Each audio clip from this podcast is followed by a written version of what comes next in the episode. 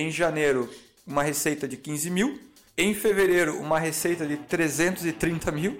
E é, em março, uma receita de 17 mil.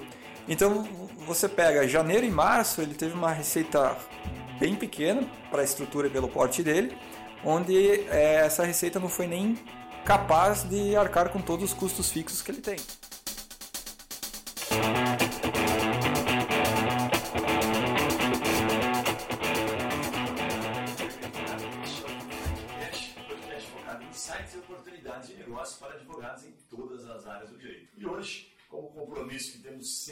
Você, advogado que nos ouve, estou acompanhando de uma fera do mercado jurídico aqui, um cara que está na área de consultoria para advogados, para escritórios de pequeno a grande porte, já atuou com algumas feras, vai poder contar algumas coisas para nós aqui. Eu apertei ele antes de começar para ver se ele consegue, obviamente, sem dar nomes aos bois, né, Jorge? Compartilhar algumas coisas para nós que façam sentido para você que nos acompanha. Então, logo para começar, é, Jorge Majeski, que eu conheço como Els Advocacia, o cara dos números dentro do escritório de advocacia, o cara que faz a melhor parte do escritório de advocacia, né? Porque fica ali só vendo o dinheiro entrar e dando pitaco para o advogado como ele deve gastar. Está correta essa minha definição, Jorge? Por favor, se apresente aí para o nosso público. Vendo o dinheiro entrar e vendo o dinheiro sair também, né? Eu acho que a arte do financeiro bem gerido é fazer, administrar a boa saída do dinheiro. Mas Elogios à parte, é, sim, a gente vive dentro dos escritórios aí, atuando né, em todo o Brasil, diferente da, em diferentes áreas de atuação, independente do tamanho da banca. E o meu trabalho é justamente dentro da área financeira dos escritórios, onde a gente ajuda né, a otimizar todos os indicadores, tomadas de decisão, enfim, é, transformar o negócio em números para uma leitura objetiva e mais que a leitura, a tomada de decisão amparado em cima dos números, né? Legal. Já, já, que a gente está falando em números aqui, dá uma ideia para quem está nos ouvindo, quantos escritórios de advocacia ELS já foi, é, é, já atuou de forma consultiva, é, lugares do Brasil, dá alguns números assim, de uma, faz um overview aí da ELS para o pessoal ter uma noção do tamanho da empresa. Hoje, é, eu acho que falta nós atuarmos em três estados brasileiros. É, então, assim, a gente já teve cliente em todos os outros. Estamos com clientes ativos aí no Acre, Roraima, Rondônia, enfim, tem clientes espalhados por, por todos os lugares mesmo. E se eu fosse colocar em quantidade, é, para não cometer um equívoco, acho que a gente está perto aí das duas centenas. Eu não sei o número exato. E isso em projetos de consultoria ou terceirização, projetos né, nesse nível, sem contar, obviamente, é, advogados ou, enfim, alunos de cursos ou coisas do tipo é um número expressivo, já dá para ter uma boa noção aí de como o mercado funciona, né? Legal, Jorgeão, e como eu te comentei um pouquinho antes de começar aqui, a ideia é que a gente realmente gere algum tipo de insight, tá? Então eu vou fazer algumas perguntas aqui bem capciosas para o Jorge. É, antes de, de, a gente começar, a gente entrar no ar aqui efetivamente, eu pensei muito aqui sobre o que perguntar para ele, de modo que ele pudesse compartilhar de fato. Então ele vai, vai, já combinou comigo aqui de contar algumas coisas aqui sem colocar nomes, mas que vai fazer você com certeza pensar é, em maneiras de negócio e principalmente em gerir o seu escritório, levando ele ao próximo estágio. Então, para começar, uma coisa que é, eu vejo que é muito comum, Jorge, no mercado de direito, é aquela famosa receita, né, que a gente vê alguns consultores falando por aí, alguns, é, até mesmo episódios aí, podcast, que falam o seguinte, falam o seguinte, né, aquela receita do consultivo com o contencioso, não depender só do contencioso, né, como muitos advogados que ganharam, fizeram fortuna antigamente, mas hoje um pouco mais difícil, como é que você enxerga isso do ponto de vista financeiro? Você que está lá, olhando literalmente o que entra na conta, o que, que você entende sobre essa, essa, esse fator receita do consultivo contencioso? É, eu acho que esse mix ele é muito saudável, já falo um pouco mais sobre isso especificamente, mas nesse aspecto consultivo contencioso eu não tenho uma resposta de padeiro pronta, assim, ah, a fórmula é X%, Y% e pronto, acabou. Isso, quando a gente vê as questões de, de precificação, de receita, enfim, critérios de cobrança, vamos assim dizer, Primeiro, quando a gente coloca escritórios em dois grandes patamares, escritórios que atendem aí pessoa física, escritório que atendem pessoa jurídica. A gente já tem uma diferença enorme é, dos tipos de demandas, dos tipos de contrato. Quando você olha aí para pessoa física, muitas vezes você está né, são escritórios previdenciários, muitas vezes trabalhistas, a gente tem casos né, cíveis, né, família, é, criminal, enfim, onde muitos desses, é, o consultivo por si só, ele não é tão relevante e ou atrativo pelo olhar do consumidor. O que, que eu quero dizer com isso? É, você vai num, num escritório, a, o advogado vai te fazer uma proposta que vai te cobrar X% do êxito, ou vai te cobrar um prolabore inicial para é, entrar com determinada né, demanda ali, e você vai no outro escritório, na porta da frente, no, teu, no mesmo condomínio, e você vai receber uma proposta de alguém te querendo cobrar X reais por mês para fazer determinada, é, determinada tarefa. Então, assim, varia muito do, de novo, da localização, do tipo de apetite do público. Já essa parte consultiva, ela é bem mais atrativa e bem mais consumida é, do ponto de vista da, do, da PJ, né, da pessoa jurídica. Então, é, muitos escritórios atendem ali aquele contrato full, né, ou um contrato um pouco mais é, abrangente, que pode ser né, não full service, mas enfim, abrangente dentro de uma área de gestão, onde ele trabalha não só no contencioso, mas também no consultivo. Então você pega ali muitas vezes né, escritórios que advogam né, no trabalhista ali para empresas. Se você fosse olhar exclusivamente para o contencioso, você estaria atuando ali né, nas ações e tudo mais. Mas a gente vê que esse trabalho consultivo, isso citando como exemplo apenas a área trabalhista, né, de como a empresa estruturar, de quais são as, as melhores práticas, é, de promover né, constantes atualizações ali é, para os seus clientes a fim de, de, de, das inovações que estão acontecendo, de soluções, enfim.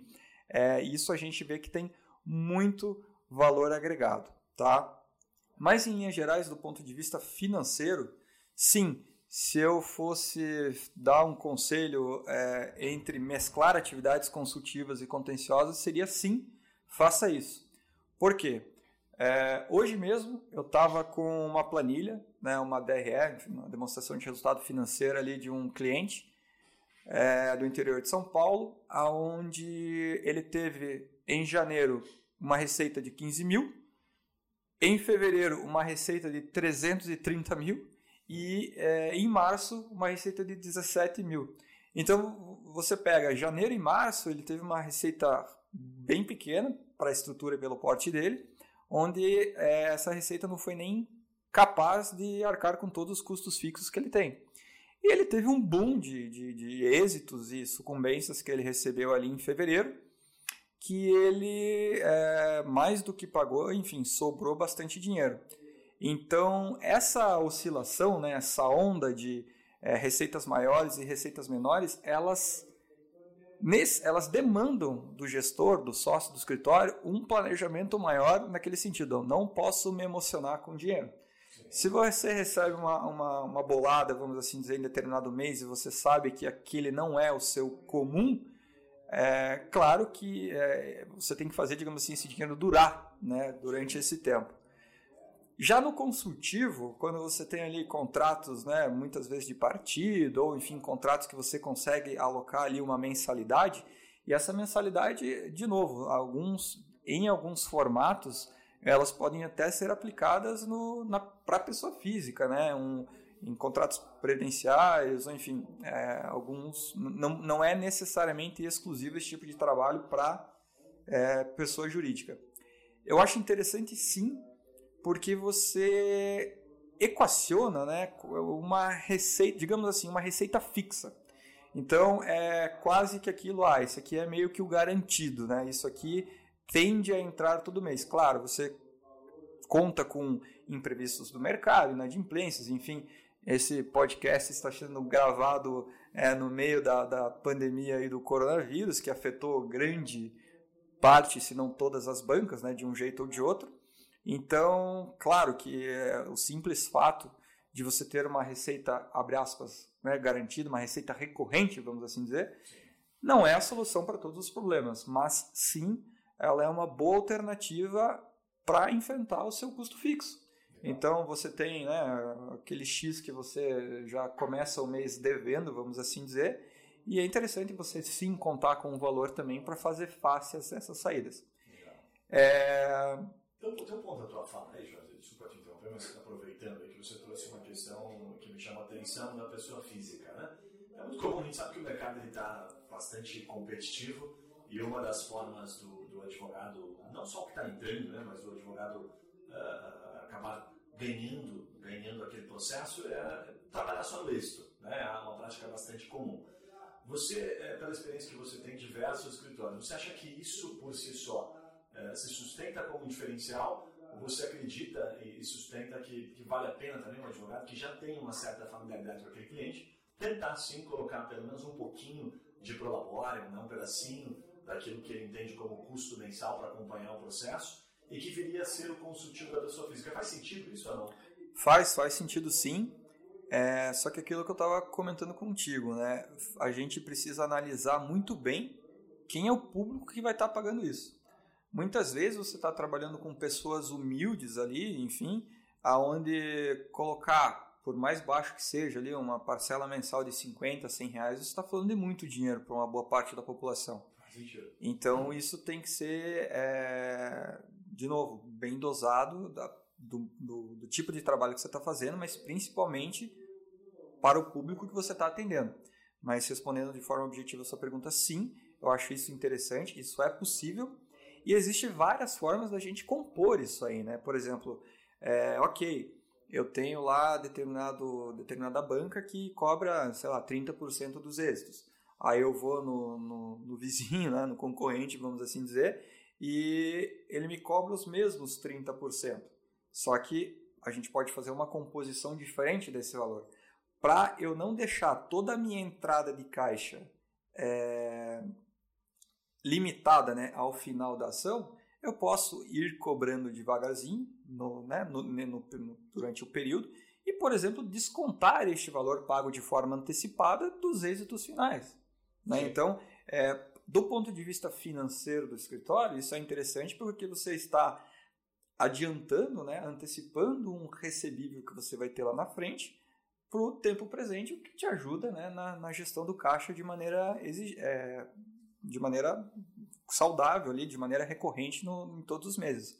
Mas que tem condição né, financeira é, é perfeito. É uma opção interessante.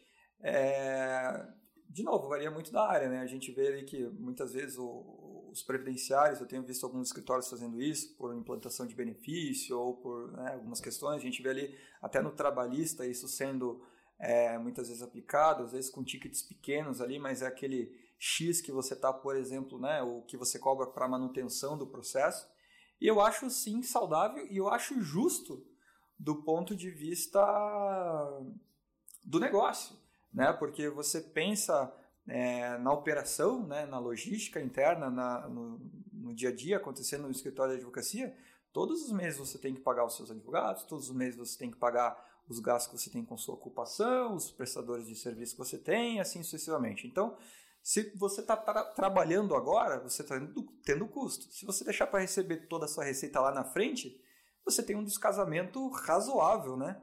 de fluxo de caixa. Então, trabalhar nessa antecipação, e de novo, tem vários jeitos da gente compor isso aí, não precisa, né? Vou cobrar agora a mensalidade mais o êxito, enfim, pode ter uma negociação ao sentido de, ok, estou antecipando e a gente abate do final, ou aquela velha, né, pedir uma, o Prolabore, eu acho sim interessante, esse Prolabore pode ser parcelado, né, porque muitas vezes a pessoa não tem ali alguns mil reais para dar de entrada em determinado processo, então pode ser negociado esse parcelamento. Então, a, a grande sacada quando a gente fala né, de sair 100% do êxito é flexibilizar para trazer a receita para o caixa antes. Né? Então, sim, nesse sim. formato que a gente tem que pensar, é, de novo, o desafio é um pouco maior na pessoa física, mas existem sim saídas, e na pessoa jurídica eu entendo que isso é mais mais fácil, mais razoável, porque o mercado já está adaptado a esse tipo de cobrança. Legal. Está convencionado já né, o mercado, né? já, já, já, existe uma prática comum, né? o famoso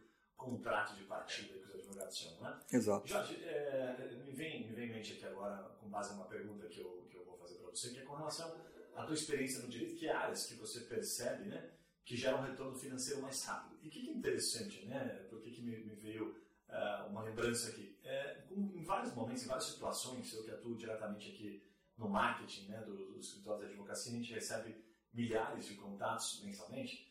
E por vários momentos eu fiz perguntas para os advogados quando eles me perguntavam isso. Eles perguntavam para mim, diziam, ah, que área que eu tenho retorno mais rápido? Dizia, bom, retorno em que sentido? Né? Retorno em ok pelo cliente, retorno do, do judiciário ou retorno financeiro? Né? Porque tem uma variável, enfim, é bem complexa né? nesse, nesse meio aí. Uh, e, e, eu me deparava com essas situações e eu comecei, em um determinado momento, a fazer perguntas para esses advogados, principalmente advogados iniciantes, era o seguinte, Tá, mas antes de eu te responder isso, me diga o seguinte: quanto tempo você tem, né, quanto tempo em meses você tem de caixa para pagar o seu aluguel, para pagar né, as suas despesas, para pagar a escola da sua filha, para sobreviver? Eis a pergunta. E por muitas vezes eu vi que as pessoas, que os advogados diziam: olha, na verdade eu preciso de retorno rápido. O cara ficava até com vergonha de contar, mas eu já vi situações que ele falava, puta, dois, três meses. E esse cara, eles queriam atuar no tributário, por exemplo, né, que a gente sabe que leva um pouquinho mais de tempo, até mesmo no previdenciário, que é considerado um retorno mais rápido, mas ainda assim né, tem o seu ano e meio, aí, dois anos para mais. Né? Então, aquilo me assustou na, na época, porque eu percebi o seguinte: parece que o advogado ele não tem muita noção da questão do planejamento financeiro. Como é que você vê isso, Jorge? E aí, com base na, nas áreas do direito, que você entende ali pela sua percepção, que trazem de fato o retorno um pouco mais rápido? É, são, são várias questões dentro de uma, de uma só, né? É, vou procurar desmembrar aqui toda a sua fala e ir batendo ponto a ponto. É, primeira questão, o retorno financeiro em relação à área de atuação. Tá?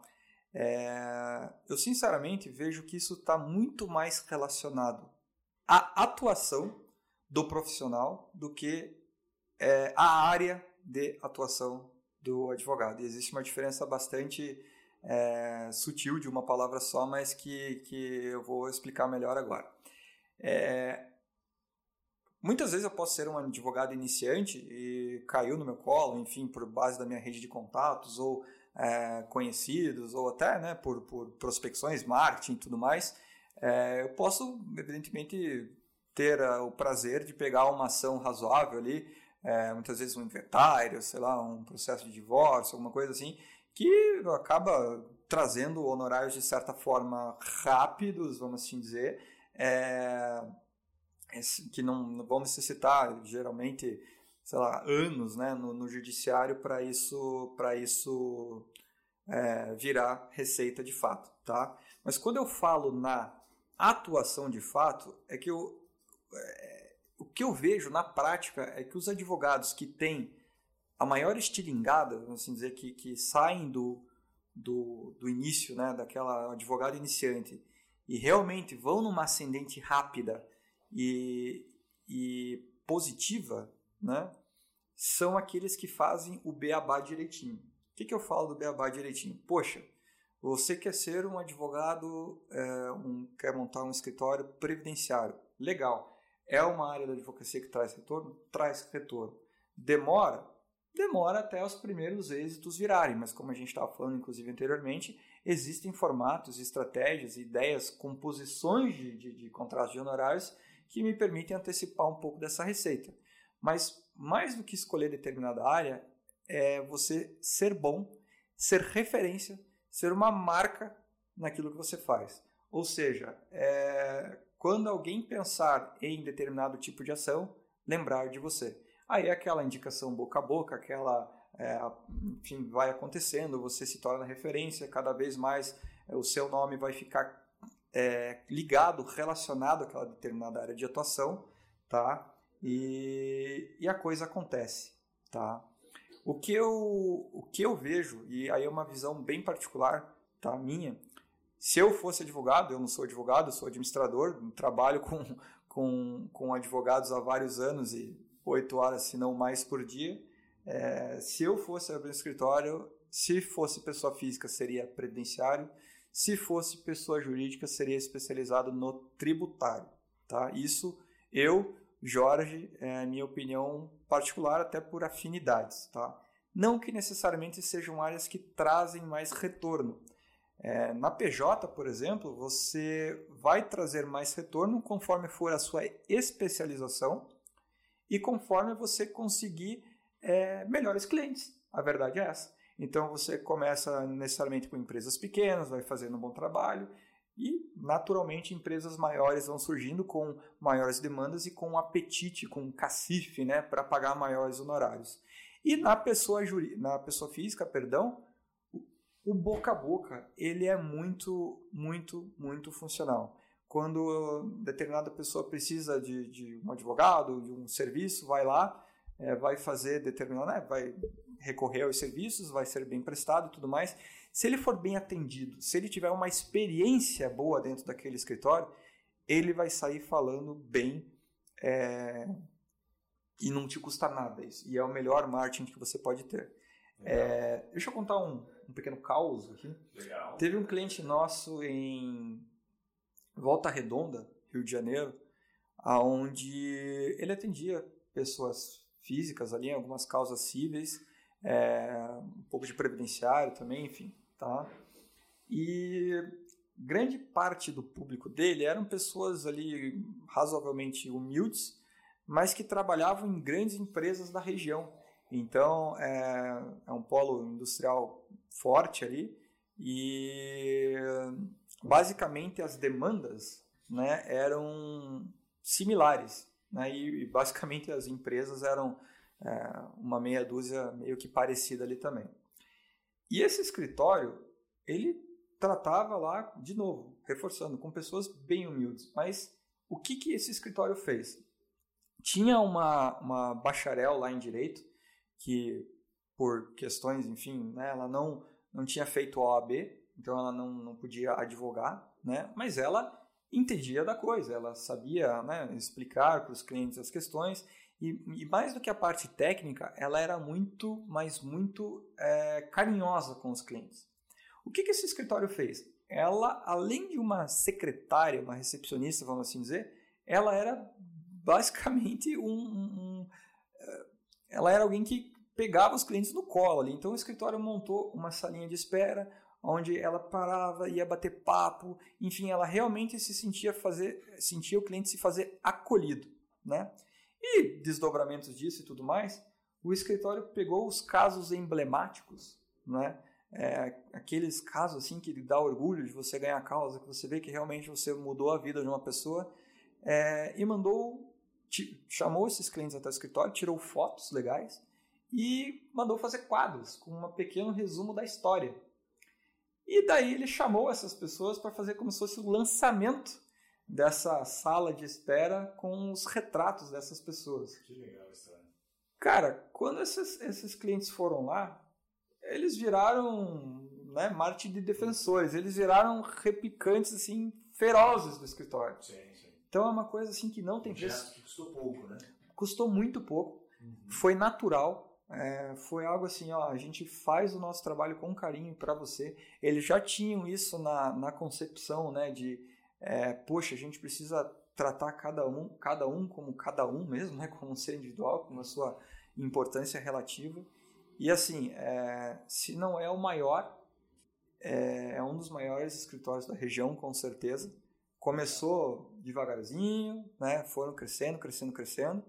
E ele tinha um resultado financeiro assim absurdo. Legal. legal, é, legal. Então são coisas assim que, de novo, né? Não necessariamente uma área de atuação ou outra, mas o jeito que você atua na respectiva área.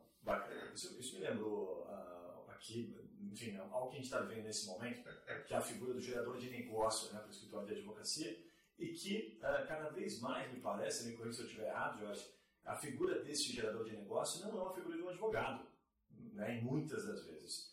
Uh, eu tenho casos aqui na, na própria uh, é, para contextualizar aqui, que é bem bacana, inclusive, esse caso, que a gente chama de lead, né? Lead é, é a pessoa, basicamente, que a gente, o contato, né? Que a gente consegue gerar para o escritório de advocacia através das ações.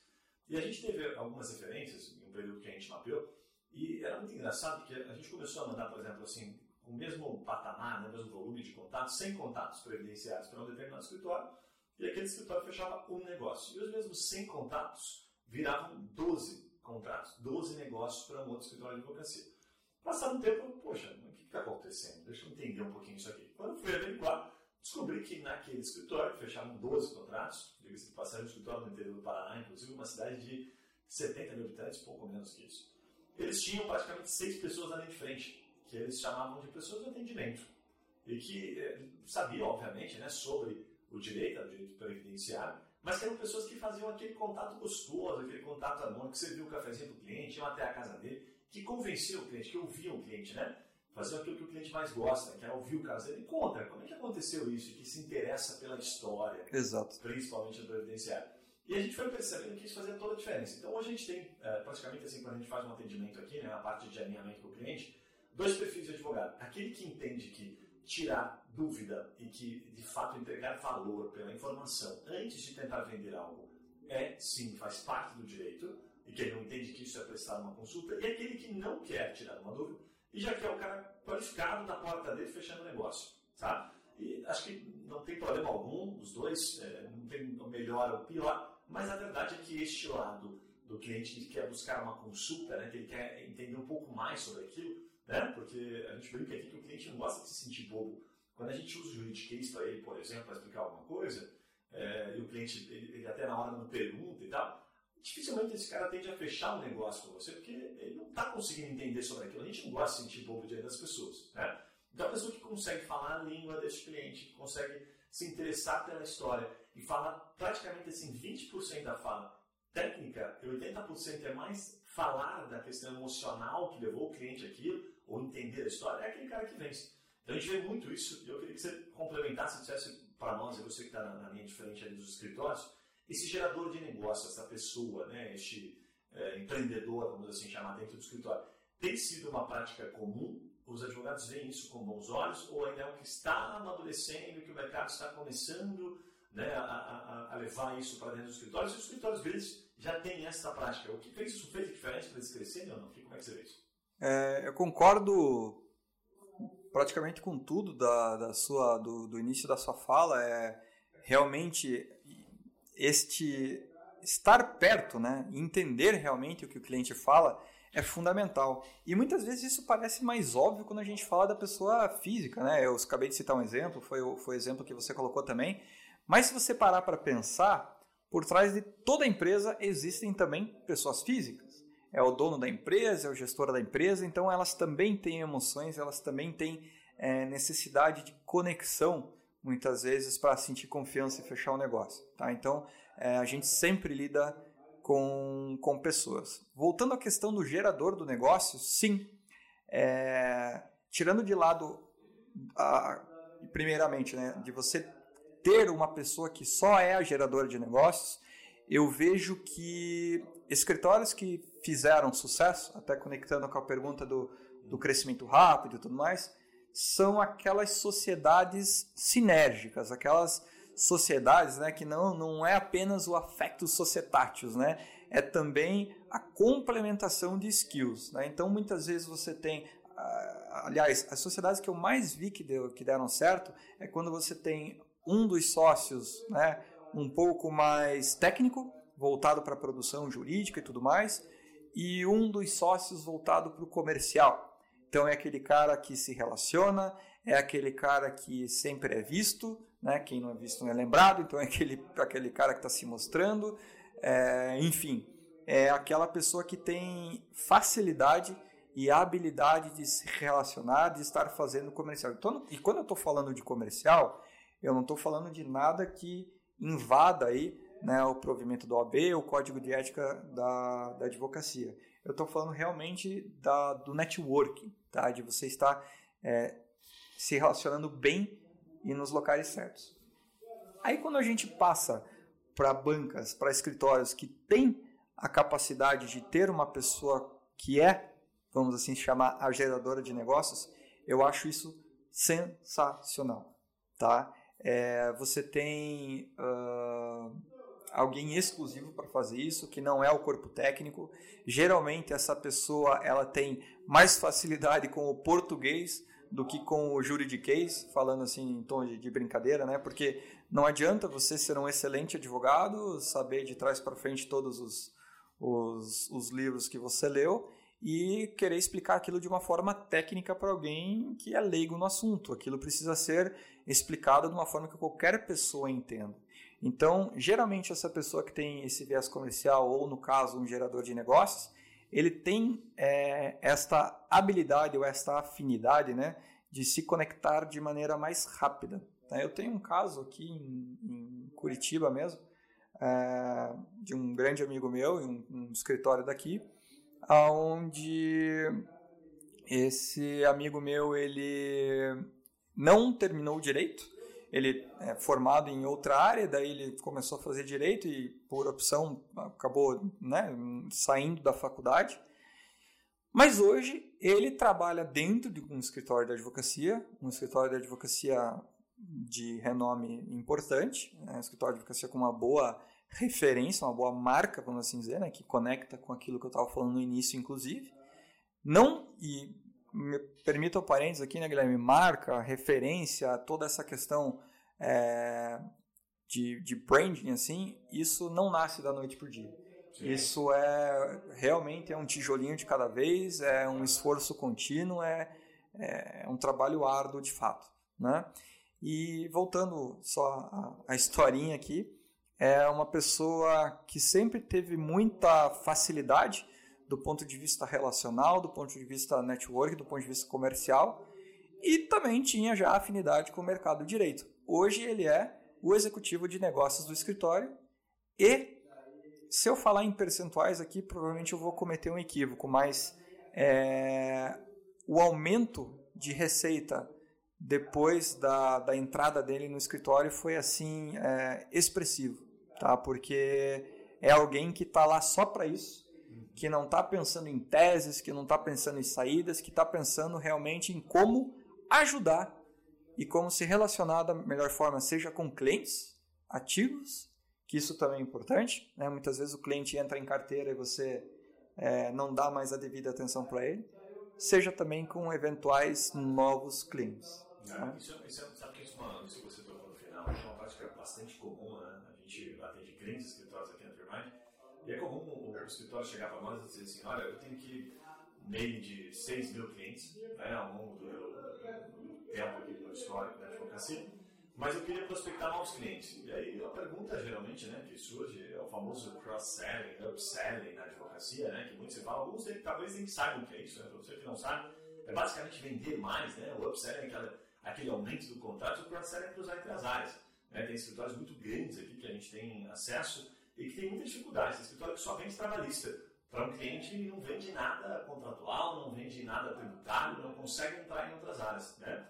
Então é mais fácil você vender valor, em outras palavras, criar valor para esse cliente, aproximar-se mais dele, porque aquele cliente pode estar vendo o seu escritório, referenciado o seu escritório apenas por uma área. E aí é melhor você vender para quem já está em casa, né? É, fazendo, me valer uma máxima aqui do futebol, é, é, antes de ganhar fora, tem que ganhar em casa. Time que não ganha em casa não ganha fora. Sabe? Não adianta o cara querer ganhar só fora, tem que ganhar em casa. Então fazer um trabalho bem feito em casa é melhor do que buscar cliente na rua. Né? Então vem muito de encontro com o que você está trazendo. E Jorge, agora para a gente caminhar para uma reta final aqui, porque o bate-papo contigo sempre rende muita, muita, muito assunto. Queria que você compartilhasse com a gente aqui, você que está na frente da, da, questão financeira, que é um grande expert, quais foram as principais cagadas, o que é o mais comum para o advogado que está nos ouvindo tá? para que ele talvez se identifique ou não se identifique, já tenha superado isso, né? E se tiver alguma história para contar, mas o que é o mais comum do escritório que realmente o cara recebeu uma bolada, qual que é a principal cagada que acontece no escritório de advocacia? é, eu vejo que a, a, a, principal bobagem do ponto de vista financeiro, ela é crônica é, e se resume à educação financeira. É, o que, que eu quero dizer em relação a isso? Eu, bom, dentro da ELS, é, eu sou head da parte financeira, tenho alguns, é, algumas pessoas que me ajudam ali, e a gente trabalha basicamente com a consultoria, a mentoria, né, onde a gente é, implanta, executa e extrai né, as melhores práticas dos escritórios, como também a gente tem uma, um outro braço de terceirização de processos. Então, é, dentro da ELS nós temos uma equipe interna que faz o financeiro dos escritórios de advocacia de forma 100% remota. Então, durante o meu dia a dia, ou eu estou lidando com os números dos clientes de terceirização, ou eu estou analisando e ajudando a criar e, enfim, estruturar os números dos escritórios de, de consultoria. O que, que eu vejo? É, por que, que eu falo que, que se resume à educação financeira? Muitas vezes eu escuto aquela máxima, né? Pô, a gente não tem cadeira de gestão, a gente não aprende finanças dentro do, da, da faculdade de direito, ou ah, eu já fiz direito porque eu dei o número. Beleza. Mas se você levar ao pé da letra, um dentista que muitas vezes sai da faculdade e monta um escritório também, ele também não tem uma matéria necessariamente de finanças lá ou de gestão. Sim. Então, assim, não é algo exclusivo do setor. Não justifica. Né? Não justifica. Tá? E por isso que eu falo que é que está mais relacionado à educação financeira é, como um todo. Se ele disser que não aprendeu na escola, aí beleza. Aí beleza. Aí já faz mais sentido. Mas o que eu vejo assim é, primeiro, para o iniciante, tá? Eu acho que ele tem que ser pé no chão, mas com uma pimentinha, tá? É, tem que se arriscar, tem que dar a cara a tapa, tem que correr risco, porque sem risco é, a gente não tem retorno, né? Então, quando eu falo é, nessa questão risco, estou falando né, financeiro mesmo, de você acreditar no seu próprio talento, acreditar no seu próprio negócio e investir nisso, né? E aí, passando para bancas que já existem há alguns tempos, independente se ela é pequena, se ela é média, se ela é grande, é, muitas das bobagens financeiras são a, a má administração do dinheiro. Muitas vezes é, você recebe uma bolada ali, como a gente estava falando no início, ah, recebi alguns êxitos grandes, recebi, enfim, é, vários é, contratos de, sei lá, vários, várias sucumbências aqui, deu uma enchida no, na conta do escritório. E muitas vezes o pessoal se emociona e, e aquele dinheiro voa da mesma forma que entrou. Né? Então é, é muito comum, mas muito comum, dentro da área do direito, eu ver o sócio rico e o escritório pobre. Tá? É, e daí, muitas vezes, o, o, sócio vem, ou os sócios, né, vêm com aquela questão: ah, mas eu preciso disso, mas eu preciso daquilo não cai nada do céu. Se ele quiser fazer alguma coisa, precisa investir, estruturar, fazer aquilo acontecer. E isso, ah, muitas vezes, se não todas, necessitam também de, de um investimento financeiro. Poxa, eu quero é, um robô aqui que faça determinada ação. Poxa, você tem que pagar por ele. Ah, eu quero um advogado melhor. Ele custa mais caro. Enfim, não cai nada do céu, nada se, se soluciona sozinho. E muitas vezes esse cara tá, não está disposto a receber um pouquinho menos para investir dentro do próprio negócio. E falando aqui, né, a gente sempre conta os milagres sem contar os santos. Eu já me deparei com sócios de escritório, nesse caso era uma, uma mulher, que ela tinha uma receita pessoal média de 70 mil reais por mês e vivia endividada. É uma coisa que não faz muito sentido, mas porque ela nunca não sabia quanto ela ganhava, não fazia ideia nenhuma de quanto ela gastava e as coisas saem do controle. Parece que aquela que nunca falta, né, é uma fartura, daí quando começa a apertar as coisas, aí você começa a investigar o que está acontecendo e as coisas começam a aparecer. Então, assim, é, respondendo a, a, tua pergunta, assim, a, a organização financeira, seja o aquilo que eu sempre brinco, seja o eu escritório, né, o advogado individual, seja a pequena banca, aí vocês que estão saindo da faculdade agora, estão se juntando, vão começar é, a empreender no mercado jurídico, seja aquela banca que já existe há mais um tempo, gaste, né, gaste não, invista é, um pouco do seu tempo na gestão, principalmente da gestão financeira. Organize seus números, planeje, defina metas financeiras que é, as coisas, né, você tem um olhar mais analítico e verdadeiro de todas as coisas. Legal demais, Jorge, bom demais, bom demais. Jorge, nessa, nessa linha aí me, me lembra que é algo que eu pratico aqui e que eu já tive a, a, a boa experiência, eu diria, de praticamente quebrar uma empresa, né, é, antes de fundar a Turmage.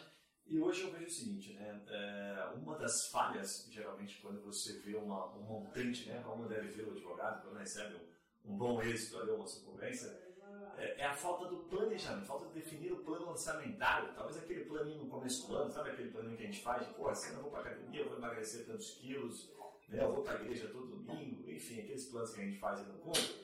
Eu vejo que nas empresas falta muito isso, porque quando entra o dinheiro e você não sabe o que fazer, fica mais fácil gastar. Mas quando você olha para o teu plano e fala, opa, peraí, deixa eu ver o que eu defini aqui atrás. Né? Fica mais fácil até quando você define Aqui na empresa a gente tem um hábito de, de administrar, é, eu gosto de fazer uma analogia com, com uma, uma, pizza de 10 é, fatias, em que eu falo, olha, três fatias é o máximo que a gente pode dar de comer para a equipe, para funcionários. Isso inclui sócios. Né? Então, se faturou 100, 30 mil tem que pagar todo mundo. Né? Não dá para ser aquela coisa de, ah, puxa, e aí, vamos contratar mais três. Mas peraí, qual é a receita média do trimestre? Então, a gente vai avaliando trimestralmente e brinca com essa analogia da pizza, porque todo mundo entende.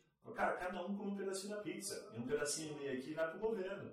Então, fica esse meio pedacinho aqui, depois nós temos que ver no final como é que nós dividimos ele.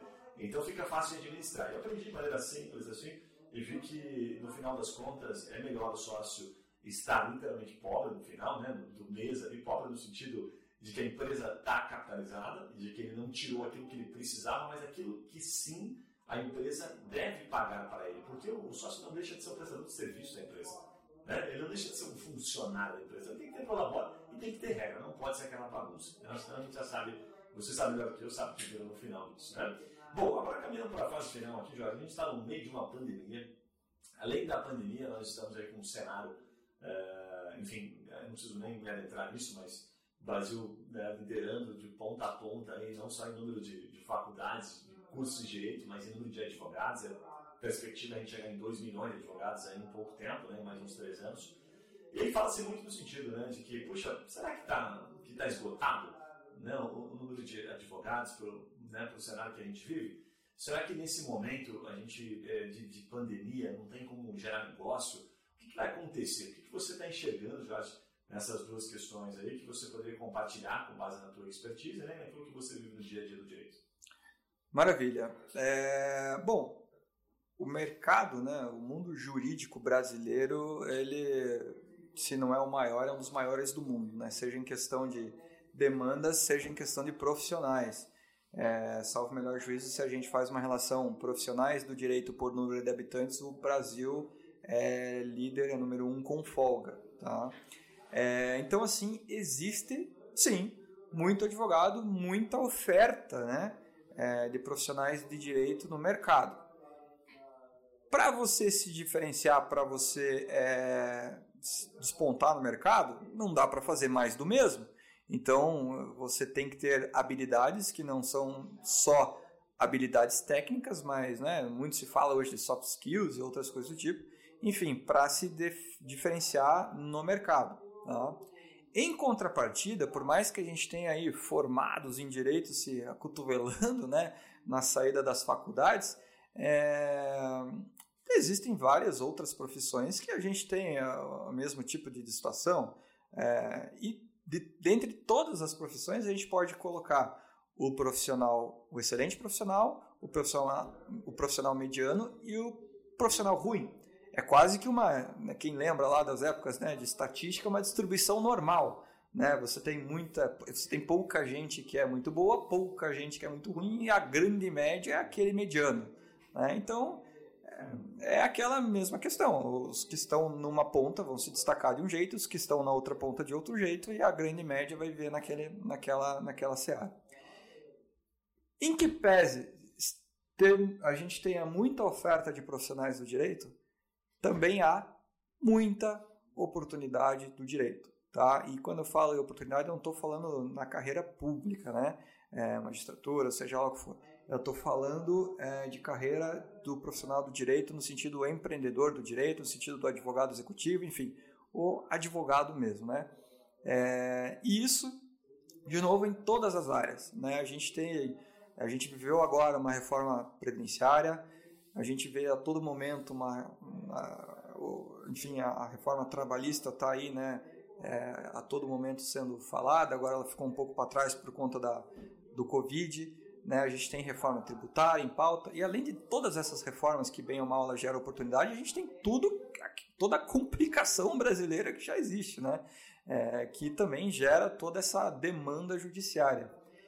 Principalmente nesse momento de pandemia, é, eu vejo sim que vão surgir muitas oportunidades, tá? seja para a advocacia é, empresarial, né? onde muitas empresas vão precisar sim de auxílio, é, seja né, uma recuperação judicial, seja, enfim, é, de uma assessoria para se alavancar novamente, né, para voltar a se tornar competitiva, seja problemas mais graves que podem surgir. Né, muitas, muitos CNPJs aí estão morrendo. Por outro lado, também existe e sempre vai existir muita demanda de pessoas físicas. E eu te falo, é, um grande exemplo, hoje eu estava, é, não sei quantos minutos, mas passou de hora, é, tentando resolver um problema com uma passagem aérea internacional que eu tinha marcado para daqui a nove dias. E é um problema que ela foi cancelada por conta do Covid e que está um caos para resolver. Isso é uma necessidade para mim e é uma oportunidade para o profissional do direito. Estou dando um simples exemplo. Então, é, quando a gente fica de olho, né, é, existem muitas oportunidades. E eu vejo sim que pro profissional do direito, ele começa a enxergar as coisas com outros olhos quando ele transita fora do mundo do direito. Você não vai enxergar novas oportunidades necessariamente é, saindo tomar um chopp, tomar um vinho com o seu colega da faculdade que atua na mesma área. Você vai ter novos insights quando você transita em outros cenários, em outros é, locais. E muitos desses locais não tem nada a ver com a sua atividade jurídica necessariamente. Tá? Então, é, eu vejo sim que a gente tem que estar sempre aberto a novas informações de todos os lados. Né? A gente tem aí o direito médico, a gente tem aí, como eu estava falando, uma, uma, causa civil simples de, de, de, de, remarcação de passagem aérea e as outras várias reformas é, previdenciária, trabalhista, tributária, enfim. É, pautas, temas é o que não falta. As oportunidades estão aí.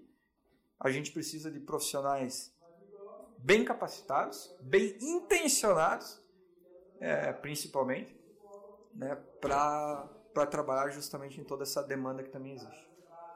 Bom demais, hein, Jorge? Dá para ficar umas duas horas aqui tranquilamente falando com você, mas a gente já está beirando aqui os nossos 40 minutos, um pouco mais de 40 minutos, né?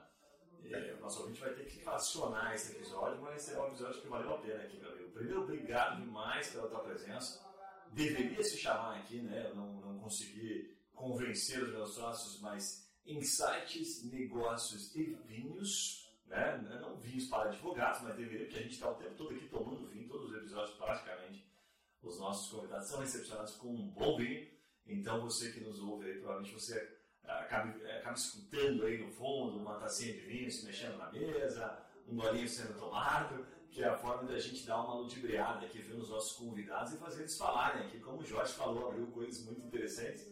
Então, sou muito grato, Jorge. Vou pedir para você deixar uma mensagem final, é, a tua visão aí com relação ao mercado, enfim, e também deixar o seu contato. Como é que o pessoal encontra você? Como é que eles te mandam uma mensagenzinha? Como é que eles batem um papo com você? Maravilha. É... Bom, novamente, né, conectando inclusive com a, com a, última pergunta, eu vejo sim que é um mercado, de novo, né, embora a gente tenha uma, uma, um número grande de profissionais, eu vejo que é um mercado de muito potencial um mercado de muitas oportunidades.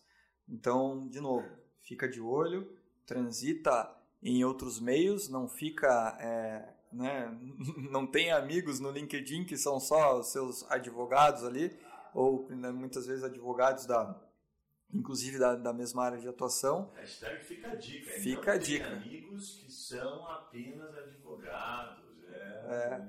Leia sobre finanças, leia sobre empresas, leia sobre negócios, leia sobre comportamento humano. Enfim, é, tudo isso com certeza, é, se não te ajudar hoje, vai te ajudar amanhã, vai te acrescentar de alguma forma, tá? É, agradeço, Guilherme, o convite da, da Trimind aí para participar dessa, dessa, desse podcast. Tá? Nós somos conterrâneos curitibanos aqui, tanto a Elsa quanto a Trimind se localizam aqui em Curitiba, embora a gente tenha uma atuação nacional, então é sempre um prazer a gente estar trabalhando juntos aí em prol desse mercado sensacional, tá? É, Para quem quiser saber um pouco mais do nosso trabalho, entender um pouco mais como a gente atua, a gente, né, no nosso site, eu convido a todos a acessarem lá, www.els, né, .adv.br. A gente é bastante religioso em produção de conteúdo, em artigos sobre os mais variados temas, né, de gestão, enfim, que acrescentam no seu dia a dia. Então, diga-se passagem, fazem, fazem o trabalho de casa meio feito. Né? Os caras estão em primeiro lugar no Google quando você procura como consultoria para advogados, os caras não, sabe, não brincam não no marketing, viu? Fazem bem feito. Olha aí, uma empresa de marketing elogiando a gente é um, um muito obrigado aqui, né? Tenho que agradecer o pessoal interno lá. Mas deem uma olhada lá, a gente, se quiser, se cadastre para receber as nossas news ali. De fato, a gente, a gente preza por estar tá oferecendo, ofertando bastante conteúdo e sempre de qualidade, não é aquela infoxicação, né? Hoje a gente tem muita informação aí que quase intoxica, né?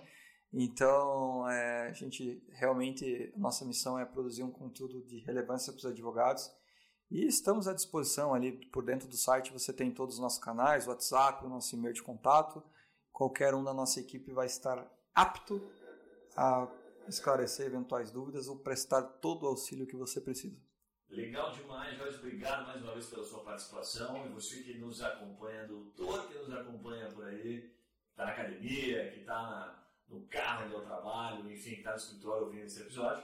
Fica ligado que a gente sempre vai trazer nessa pegada. A gente vai apertar os caras que virem aqui realmente para o cara entregar alguma coisa que faça sentido, que você possa refletir. Você tem que pelo menos sair desse episódio com um insight, com, né, com, uma, com uma mudança comportamental ou algo para você colocar em prática. Essa é a nossa proposta. Jorge, finaliza para nós, por favor. Fica a dica aí, ó. Hoje eu recebi pelo WhatsApp um link da Amazon.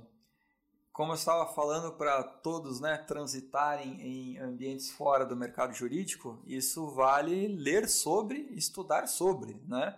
É, onde existem vários, uma infinidade de e-books gratuitos eu não sei se foi uma atitude por conta né, da pandemia ou se era algo que já estava no radar deles. Enfim, são oportunidades e oportunidades a gente tem que aproveitar. Então fica a dica, dá uma, uma acessada ali no site, sem querer fazer propaganda, sem querer fazer merchan nenhum, não ganho nada por isso. Ah, mas acho que nem precisa. Né? É, também. Mas vale a pena porque eu estava dando uma olhada hoje antes de, de estar aqui batendo esse papo com vocês e tem muita, muita, muito livro bom digital, né, e-books para serem baixados de maneira gratuita lá.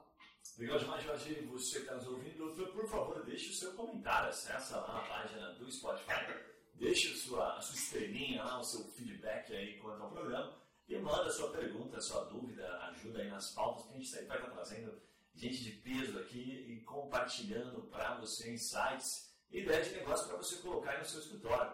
Fechado, meu amigo? Então é isso aí, vamos para mais um episódio, muito em breve, fica ligado aqui com a gente. E vamos para cima, né? Vamos para cima porque o mercado, o mercado carece de gente que bota numa massa aí, que não fica chorando em função da crise. Vamos para cima que tem tudo para dar certo. Um abraço e até mais.